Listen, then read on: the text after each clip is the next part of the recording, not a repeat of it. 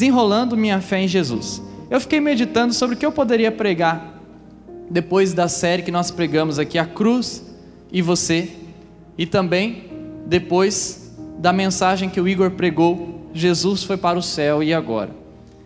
Então, eu fiquei pensando, Senhor, o que, que eu posso falar para a nossa juventude? Eu orei a Deus, eu perguntei para Deus. Tive várias ideias, mas eu achei importante falar sobre isso. Precisamos desenrolar a nossa fé em Jesus. Então, nesta série Juventude Missionária, nesta nova série que eu quero abordar aqui, eu quero atender alguns tópicos e vai aparecer para você. Primeiro, eu quero abordar o seguinte: quem é Jesus para nós? Essa é a primeira pergunta que eu quero fazer nesta série de mensagens. Nós vamos abordar sobre isso em um dos nossos temas. Segunda pergunta: Como é viver Jesus hoje? Como é viver Jesus nos nossos dias? Nossos dias estão terríveis. Tem coisa que parece que já não é mais para os nossos dias. Como é que então a gente pode viver Jesus hoje em dia? Terceira pergunta que eu quero abordar: Quem sou em Jesus? Eu vejo que as pessoas estão se perdendo por aí, pessoal. Nossa juventude se perdendo porque não sabe quem é mais. Será que eu vou ser como meu pai, como a minha mãe, como meu irmão, como o pastor, como meu amigo, como aqueles outros lá do mundo? Quem que eu sou? Mas hoje eu quero falar sobre isso. Por que acredita em Jesus? Essa é a pergunta que eu quero atender nessa noite. Você está aqui porque você acredita em Jesus. Você está aqui porque Jesus faz parte da tua vida. Em algum momento Jesus ele mudou teu coração. Se não mudou por completo ainda, você já se sentiu tocado por Jesus. Você só está aqui porque Jesus significa algo para você.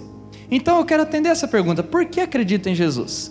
Então, antes de nós queremos viver Jesus, antes de nós queremos descobrir quem é Jesus, nós precisamos entender por que, que a gente pode acreditar em Jesus. E é claro, existem vários motivos, juventude missionária, que nós poderíamos colocar do porquê que nós acreditamos em Jesus.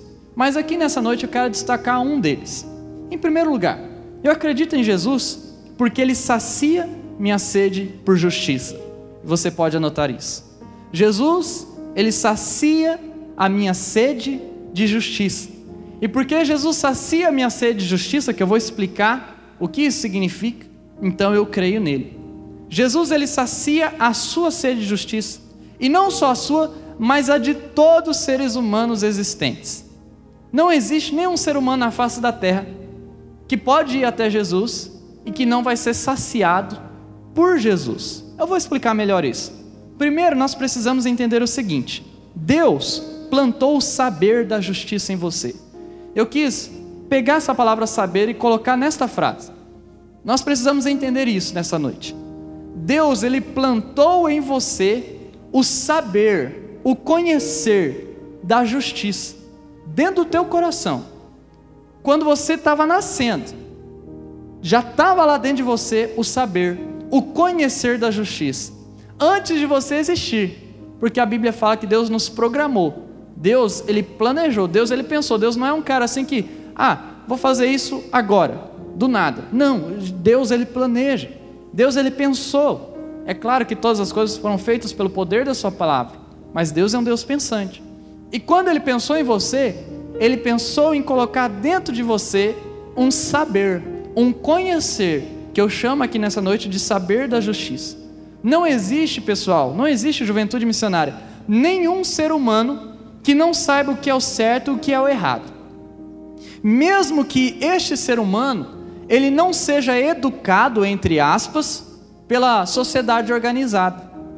Mesmo que esse ser humano não seja educado, entre aspas, em uma faculdade, mesmo que esse ser humano, entre aspas, não seja educado em uma universidade, mesmo que esse ser humano, entre aspas, não seja educado em uma família que ensine da Bíblia, mesmo assim, todo ser humano, de toda cultura, todas as culturas, pessoal, mesmo que diferentes religiões, mesmo que diferentes culturas, mesmo, mesmo, mesmo, apesar dos apesares, mesmo assim, Todo ser humano tem dentro de si a justiça, o saber da justiça, o conhecimento da justiça.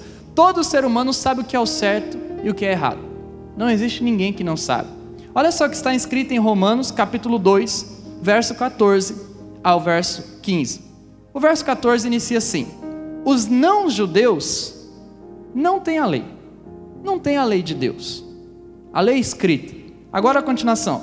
Mas quando os não-judeus eles fazem pela sua própria vontade, ou seja, não está seguindo regra nenhuma, ah, eu sou livre. Então, por própria vontade, quando eles fazem o que a lei manda, eles são a sua própria lei, embora não tenham a lei, ainda nessa parte do texto. Eles são a própria lei. Ou seja, eles não têm um livro de regras, eles não têm a Bíblia, eles não acreditam, eles não seguem nada disso, mas eles são a própria lei, eles mesmos, por vontade própria. Como assim? Olha o verso 15. Eles mostram, pela sua maneira de agir, que tem a lei escrita no seu coração. Eles quem? Aqueles que não seguem a Bíblia. Eles têm a lei escrita no coração. E aqui eu lembro da frase que vocês acabaram de copiar. Deus plantou o saber da justiça dentro de você. Todo ser humano, independentemente de qualquer cultura, qualquer religião, não existe ninguém que vai querer ser humilhado. Ah, eu não sou da tua religião, eu não sou cristão, mas eu gosto de ser humilhado. Olha, eu não sou da tua religião, mas eu gosto de ser injustiçado. Não existe isso. Não existe. A pessoa pode cometer mal, mas ela sabe o que é o certo. Olha só a continuação. A própria consciência, o cara não está seguindo livro nenhum, religião nenhuma, mas a própria consciência deles mostra que isso é verdade. A continuação diz: e os seus pensamentos, que às vezes o acusam e às vezes os defendem, também mostram isso. Olha para essas palavras: pensamentos, acusam, defendem. Não existe nenhum ser humano que não tenha uma consciência que acusa ele ou que defende ele. Todo ser humano sabe o que é o certo, o que é errado. O Romanos aqui que acabamos de ler, ele está ensinando isso para nós que mesmo que alguém não siga a lei de Deus escrita num papelzinho, ele terá a lei de Deus, o saber da justiça, dentro do seu coração, desde o ventre da sua mãe. A mente do homem, a mente da mulher, tem o saber daquilo que é justo. Sabe qual é a verdade, juventude missionária? A verdade é que você tem sede por um jogo limpo. Você tem sede por um jogo limpo. Ninguém gosta de jogo sujo. Ninguém gosta de ter uma amizade e aquela amizade está fazendo um jogo sujo. Ninguém gosta de entrar num namoro e descobrir que o namorado está traindo, que a namorada está traindo. Ah, eu não sou cristão, mas eu gosto tanto de ser traído. Não existe isso. Todo mundo tem sede por jogo limpo. Ninguém gosta de ser passado para trás. Eu fui passado para trás algumas vezes. Você já foi passado para trás algumas vezes. Eu comprei um carro, não tinha dinheiro, mas queria um carro, porque queria andar de carro. E aí fui juntando uma graninha, aí para dar uma entrada no carro, parcelar o resto. E eu, pensa comigo, nunca tive carro. O melhor carro do meu pai foi uma Belina, que a porta fechava com correntinha que ele mesmo colocou. O assoalho era de madeira, que ele colocou mesmo, as tabuinhas. E eu falei assim, olhei para um, um Cliozinho prata, falei, esse aí, já está melhor que o meu pai com 40 anos de idade. Acho que começar com isso aí com 20 anos, está bom. E aí, fui lá, fiz tudo por telefone, nem vi o carro. Falei, ó, esse aí dá certo mim, dá certo para mim, essa parcela aí dá certo, tal. Faz aí. E fez. Aí o dia que eu fui lá, eu só fui para entrar, entrei pela primeira vez no carro quando eu já saí para ir embora para casa.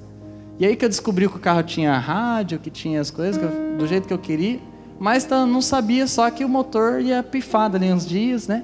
Que eu ia ter que fazer o motor da parte de cima, e agora que eu ia ter que fazer o motor da parte de baixo, que estourou tudo. Me passaram para trás, galera. Me passaram para trás. O que eu gastei nesse carro já podia ter comprado um carro muito melhor, um novo, na verdade. Nós gostamos de jogo limpo.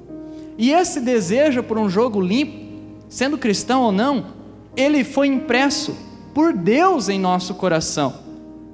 Mas existe um porém nisso tudo. Nós queremos justiça, porém não alcançamos. Nós gostamos. Quando chega na eleição, a gente fala: agora eu vou votar certo, porque eu não quero corrupção, não gosto de corrupção. Você vota, passa um tempinho e você descobre. Vem uma CPI, vem um negocinho ali, vem uma rachadinha, vem isso aqui, isso lá, e você começa a desanimar e você começa a parar de até defender o teu candidato. Por quê? Porque a gente quer justiça, mas o ser humano, galera, juventude missionária, nós não alcançamos a justiça completa. É impossível. É isso aqui que eu quero destacar nessa noite. Nós sabemos o que é o certo, mas nós não fazemos tudo o que sabemos que devemos saber, devemos fazer. Quem é que faz tudo? Eu sei que tem que ler a Bíblia todos os dias. Mas quem é que nunca deixou de ler a Bíblia um dia? Eu sei que eu tenho que orar a Deus todos os dias. Deus está vivo todo dia, eu estou vivo todo dia, eu tenho que orar com Deus. Mas quem é que nunca, nunca deixou de orar um dia? Quem é que sabe que tem que vir para a igreja, tem que ter comunhão? Mas quem é que nunca chegou com a cara emburrada e falando assim: eu não quero ver ninguém e não quero nem para a igreja? Quem é que nunca olhou para a palavra de Deus, para a Bíblia, você leu aquilo lá, você até orou, amém, glória a Deus, mas você sabe que aquilo lá você não faz. Não existe ninguém, gente, 100% justo. E aquele cara, aquela mulher que se declara, eu sou o cara, eu sou a mulher, eu vou julgar porque eu sou justo, cuidado com esse cara. Cuidado com essa mulher. Porque todo mundo tem telhado de vidro não existe ninguém que seja 100% certo. Quem é aqui que poderia levantar a mão e dizer, pastor, eu nunca errei, eu nunca pequei, eu nunca falhei com Deus, nunca faltei com Deus? É impossível. É impossível. Então, cuidado com as pessoas que se acham superiores. Cuidado com as pessoas que se acham no direito de julgar, porque provavelmente elas estão escondendo algo. Em Romanos capítulo 3, verso 9 ao verso 18, está escrito assim: o verso 9. Pois por quê? Somos mais excelentes? Ele está falando, a gente é melhor do que outras pessoas? Aí a continuação do texto diz: de maneira nenhuma, de maneira nenhuma. Pois já dantes demonstramos que tanto judeus como gregos, e aqui você entende que o contexto bíblico de grego está falando assim: ó, todos os outros povos aqui que não, não, não é judeu, todos estão debaixo do pecado. Agora olha o verso 10. Como está escrito: não há um justo, nenhum sequer. Verso 11: Não há ninguém que entenda, não há ninguém que busque a Deus. Verso 12: Todos se extraviaram, não tem um que se juntou, todos extraviaram, e juntamente se fizeram inúteis. Não há quem faça o bem, não há nenhum só. Verso 13: a sua garganta é um sepulcro aberto. Para aí ainda. Quem é que aqui nunca foi uma garganta de sepulcro aberto? Quem é que nunca falou uma besteira? Quem é que nunca soltou uma palavra que não deveria? Quem é que nunca disse para alguém o que nunca deveria dizer? O verso 13 está dizendo: A sua garganta é um sepulcro aberto. Continuação. Com as suas línguas tratam enganosamente. Para aqui ainda. Quem é que aqui nunca enganou alguém? Ai, pastor, eu não sou de enganar. Não, mas quando você fala que está bem quando não está bem, já é um engano. Ou quando você fala que está mal quando não está bem, você já enganou. Ou quando você dá uma desculpa para alguém que não quer estar tá junto, isso já é um engano. Com as suas línguas tratam enganosamente peçonha de áspides está debaixo de seus lábios. Está falando questão de uma cobra. Aí o verso 14 coloca: cuja boca está cheia de maldição e amargura. Pensa aqui comigo nesse texto. A sua boca já saiu maldição? Você já amaldiçoou? Já? Pode falar que já. Que eu sei que você já amaldiçoou. Já teve a boca amarga? Olha só a continuação, verso 15. Os seus pés são ligeiros para derramar sangue. Pastor, nunca matei ninguém. Mas deixa alguém fazer um mal contra você injustamente.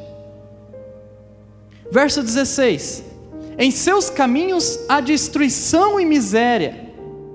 Verso 17: E não conheceram o caminho da paz. Verso 18 termina: não há temor de Deus diante de seus olhos. O que esse texto está nos ensinando, juventude? Esse texto está nos ensinando que nós temos erros, nós temos falhas. E se tivesse uma CPI da sua vida, você cairia, com toda certeza. Se nós tivéssemos uma CPI espiritual, a nossa vida cairia. Mas nós gostamos de fazer CPI dos outros. A grande verdade é que nós não obedecemos por completo a lei de Deus que está em nosso coração. Sabe quando eu comecei dizendo que existe um saber da justiça? Eu sei o que é certo e o que é errado.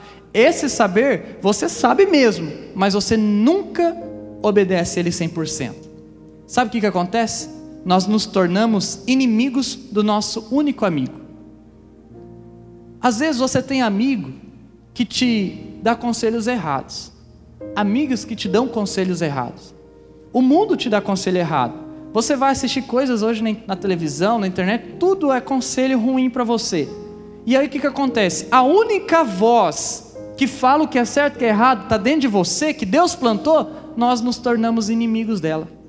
Nós nos tornamos inimigos do nosso único e verdadeiro amigo. Nós viramos as costas para o nosso amigo de verdade que é Deus. Quando que nós fazemos isso? quando nós não obedecemos à voz que há dentro de você, que não é uma voz que fala igual eu aqui, como você está ouvindo pelos seus ouvidos, não, é uma voz que flui aqui dentro, te diz: Isso é certo, ou te diz: Isso é errado, e você não precisa de livro nenhum para dizer, de listinha nenhuma. Nós agimos de maneira errada, o que, que nós fazemos? Nós culpamos quando somos injustiçados. Nós culpamos. Ah, aquele cara é culpado, aquela mulher é culpada, olha o que ele fez, olha o que ela fez. Mas sabe o que, que acontece? Além disso, nós damos desculpas quando cometemos injustiças. Nós culpamos quando nós somos injustiçados. Não, eu fui injustiçado, eu tenho que ir atrás. Você culpa. Mas aí, quando você comete injustiça, o que, que você faz? Você dá desculpa? Não, mas eu fiz isso por causa daquela coisa lá. Naquele dia, você não lembra o que tinha acontecido? Não, mas olha, olha a situação que eu fui envolvido, e não sei o quê. Não, a gente dá desculpa, a gente é genial em dar desculpa. É genial. Eu lembro uma vez, eu era criança, e ilustra bem isso. Meu tio andava de bicicleta, sempre andou de bicicleta, competia, ganhava medalha. Ele bicicleta dele era aquelas bicicletas caras e a gente morava, eu morava com meu tio, com a minha avó, com meu avô, e a gente morava numa chácara. E aí meu tio colocou a, a bicicleta dele virada para cima, com as rodas para cima para fazer manutenção, ele tirou o pedal, tirou não sei o quê, papapá, e eu ali criança. Tinha uns 10, 11 anos, e eu vi aquele pedal, mas não passou na minha cabeça que era um pedal, só peguei assim, ai que legal, joguei no meio do mato, mato gigante, alto assim, e meu tio começou a caçar depois. Ai, cadê o pedal? Eu tinha deixado o pedal aqui, tinha deixado o pedal aqui. Cadê o pedal da minha bicicleta? Cadê o pedal? Lucas, você viu o pedal? Na hora que ele falou, Lucas viu o pedal, eu lembrei, passou a cena na minha cabeça assim. E aí eu olhei, não, tio, não sei de pedal nenhum. Vazei dali. A gente dá desculpa. A gente joga culpa nos outros. A gente esquece que a gente é culpado também. E sabe o que a gente esquece? Não há um justo sequer. Por favor, entenda isso, senão você nunca vai ter comunhão com a igreja, você nunca vai ter comunhão com ninguém. Não há um justo sequer, nem você, nem eu. A Bíblia ensina que só Jesus, Deus, é justo. Só Jesus, Deus, é justo. Só Ele. Pastor, mas eu estou tentando, eu estou buscando a justiça. Tá, você está buscando, você está fazendo algumas coisas, mas você não é justo, justo, justo, justo porque só há um justo, só Deus. Só Deus é digno de confiança por completo. Quem é que aqui pode botar a mão no fogo por qualquer outra pessoa? Ah, pastor, essa pessoa coloca a mão no fogo porque essa pessoa é 100%. Nós não podemos fazer isso. Mas com Deus, pessoal, a gente pode confiar. Em Marcos 10, 18 está escrito assim: Jesus respondeu: Por que você me chama de bom? Só Deus é bom e mais ninguém. É claro que Jesus está falando dele mesmo, porque a pessoa chega até ele e fala assim: chama ele de bom, chama ele de mestre, de rabi. E aí Jesus fala assim: é uma pergunta para levar a pessoa a entender que ele é Deus. Por que você está me chamando de bom? Se só Deus é bom? Então ele está falando, logo eu sou Deus. Ou seja, Jesus, Deus, só Ele é bom. não existe mais ninguém. Só há um justo. Jesus ele está falando isso dele mesmo. Agora, aqui nesse momento, eu quero mostrar para vocês algumas coisas que fazem de Jesus Deus a única pessoa boa, a única pessoa 100% justa. Em primeiro lugar, Jesus foi bom com todos. Isso faz dele bom. Por que, que faz de Jesus bom? Porque foi bom com todos. Com todos. Jesus não foi bom só com, uma pessoa. Ô João, eu vou ser bom só com você. Ô Pedro, eu vou perdoar só você. Você me negou três vezes, mas eu vou me perdoar só você. Não, Jesus foi bom com todas as pessoas. Não tinha uma pessoa que passava na vida de Jesus que Jesus não olhava, que Jesus não atendia. Jesus foi bom para com todos. Segundo, Jesus foi justo com todos. Com todos. Jesus poderia, por exemplo, mandar matar o Pedro, que negou três vezes, falar para Deus: Deus, mata o Pedro. Mas ele foi justo, não deixou a justiça nele, porque ele já tinha levado a justiça. Olha outro exemplo a mulher que foi pega em adultério. Jesus foi justo, os homens queriam condená-la. Jesus falou: quem não tem pecado, atire a primeira pedra. Jesus foi justo com todos. Nós não somos justos com todos. Nós somos justos com alguns que nós gostamos, que nós nos damos bem, que nós temos afinidade, mas não com todos. Isso é uma mentira. Terceiro, Jesus viveu por todos. Por todos quem queria, quem não queria. Jesus curou muita gente que depois nem quis saber dele. Jesus viveu para todas as pessoas. Jesus até sabia que o Judas ia trair ele, mas Jesus deixava ele na mesa. As experiências que Judas teve com Jesus, Jesus viveu por ele também. Mas além de bom, de justo, de viver por todos, Jesus fez mais o seguinte: quarto, Jesus ressuscitou para todos. Jesus não ressuscitou só lá para o tempo dele. Ah, vou restringir a minha ressurreição apenas aqui para este grupo. Ou só para o João que veio até o pé da cruz, a Maria, a Madalena, o pessoal que veio até aqui, só vou restringir a esses a ressurreição. Não! Jesus ressuscitou por todos, para o tempo dele, para o tempo por vir para mim, para você. Outra coisa, Jesus prometeu um final justo. Por isso que ele é bom. Ele prometeu um final justo. Jesus não olha para as suas misérias, Jesus não olha para os seus problemas, e eu sei que muitos estão enfrentando problemas, situações difíceis dentro da própria casa. Mas sabe qual é a notícia? Jesus prometeu um final justo. Você pode viver uma vida injusta, mas Jesus prometeu um final justo. Outra coisa, Jesus saciou a justiça de Deus. Deus também está virado, diz a palavra dele. Ele também está virado comigo, com você, desde lá do Éden. Quando Adão e Eva pecaram, depois, quando Deus fez a arca para tentar redimir a humanidade, mas desceu da arca começou a virar bagunça de novo. Aí Deus falou: Olha, agora meu espírito não vai ficar com o homem a vida inteira, é, por muito tempo, não. Eu vou restringir a vida deles por 120 anos. Deus irou-se com a humanidade. Chega a Bíblia a dizer em palavras humanas, isso significa que não significa o que a gente pensa, mas para que a gente possa entender, diz até que Deus se arrependeu de fazer o homem.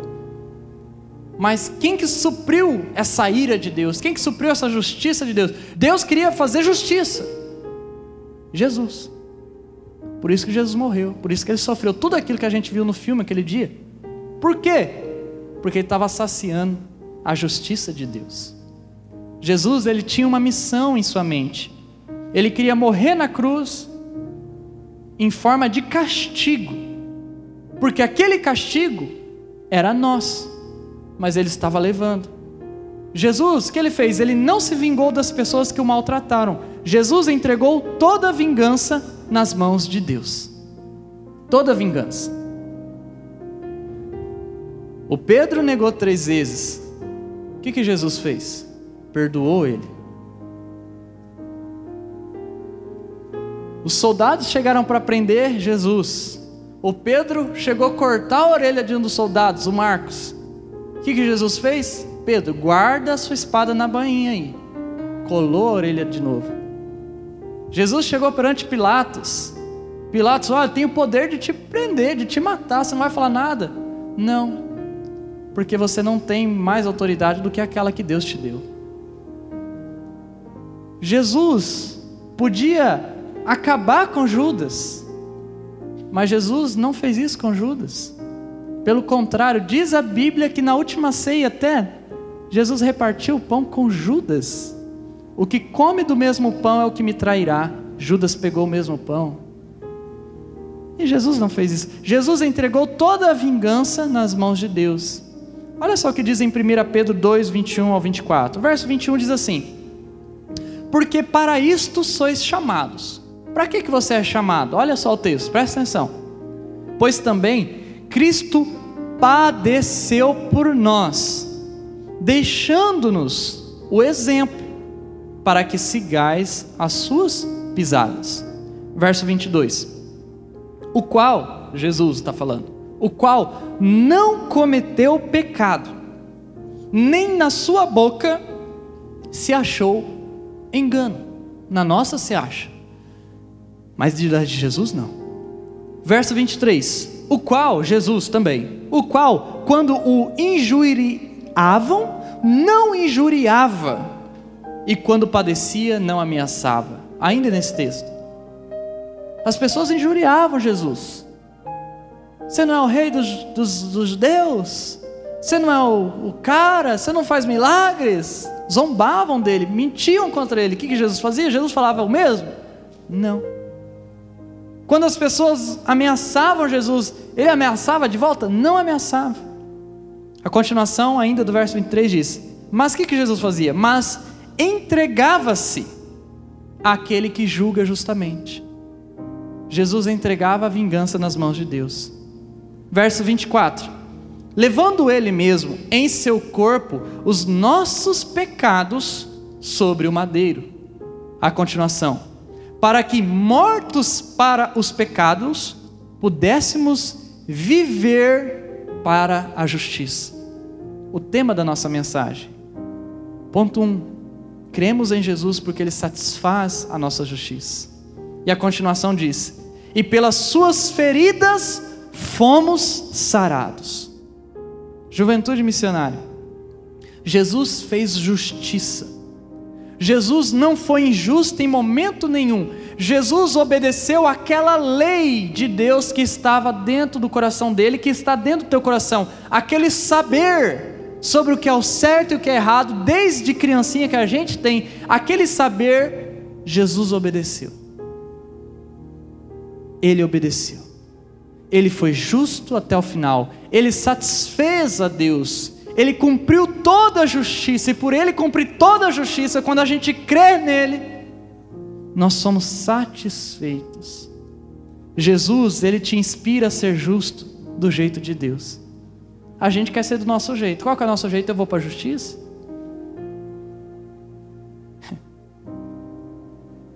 Eu falei isso esses dias. A gente mudou. E falaram um preço para a gente. Chegou lá, depois que estava lá dentro. Ah, é outro preço. A Lana até contou as horas para poder contar para mim. Esperou estar tá bem tranquilinho. Chegou aquela mansinha assim, fiquei pensando, lá vem bomba. E aí eu fiquei nervoso demais. Fiquei muito irado. Porque fazendo a matemática certa, e aí uma pessoa estraga tudo, eu falei, não, agora nós vamos entrar na justiça para isso. Vai ter que diminuir, senão nós vamos entrar na justiça. E falei, falei durante os três minutos: vamos para a justiça, vamos para a justiça, Lana. Aí eu fui ler a Bíblia, orar. Aí eu falei: deixa quieto. Você paga um tanto, eu pago outro tanto. Vamos embora. Jesus te inspira a ser justo, não do teu jeito, mas do jeito de Deus. Isso significa que você não vai se irar, não vai querer fazer, mas querer não significa que você tem que fazer. Tudo que Jesus ele sofreu por nós, ele sofreu sem revidar. E esse modo de viver de Jesus nos inspira, nos ensina a obedecer a Deus também, deixando tudo nas mãos de Deus. Por isso, juventude missionária, creia em Jesus, pois ele sacia sua sede de justiça. Creia nele. Isso que está dentro do teu coração, essa voz que diz esse é o caminho certo, Quando você crê em Jesus, você começa a praticar isso, isso sacia você. Não existe nada, pessoal, não existe outra religião, não existe outro negocinho de regras, não existe um livro, não existe uma filosofia, nem se você deixar toda a religião, nem que você fale assim, eu quero ser ateu, eu quero ser livre por completo, não existe isso, você nunca vai ser saciado, porque a voz está lá dentro, ela sempre vai falar, você pode calar a tua, mas a de Deus dentro de você não, mas quando você entrega o seu coração para Jesus, isso começa a ser saciado.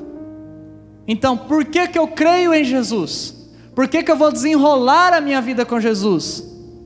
Eu creio nele, porque ele sacia a minha fome, a minha sede de justiça. E como que você desenrola a sua vida com Jesus? Você desenrola a sua vida com Jesus a partir de hoje, saindo aqui por essa porta. Você começar a perceber que a voz está lá dentro. Mesmo que você não leia a Bíblia, mesmo que você não venha aqui nessa igreja no outra semana, a voz vai estar lá dentro. E se você ouvir a voz de Deus dentro de você, você vai desenrolar a tua vida com Jesus. Vamos orar. Feche seus olhos mais uma vez, por favor.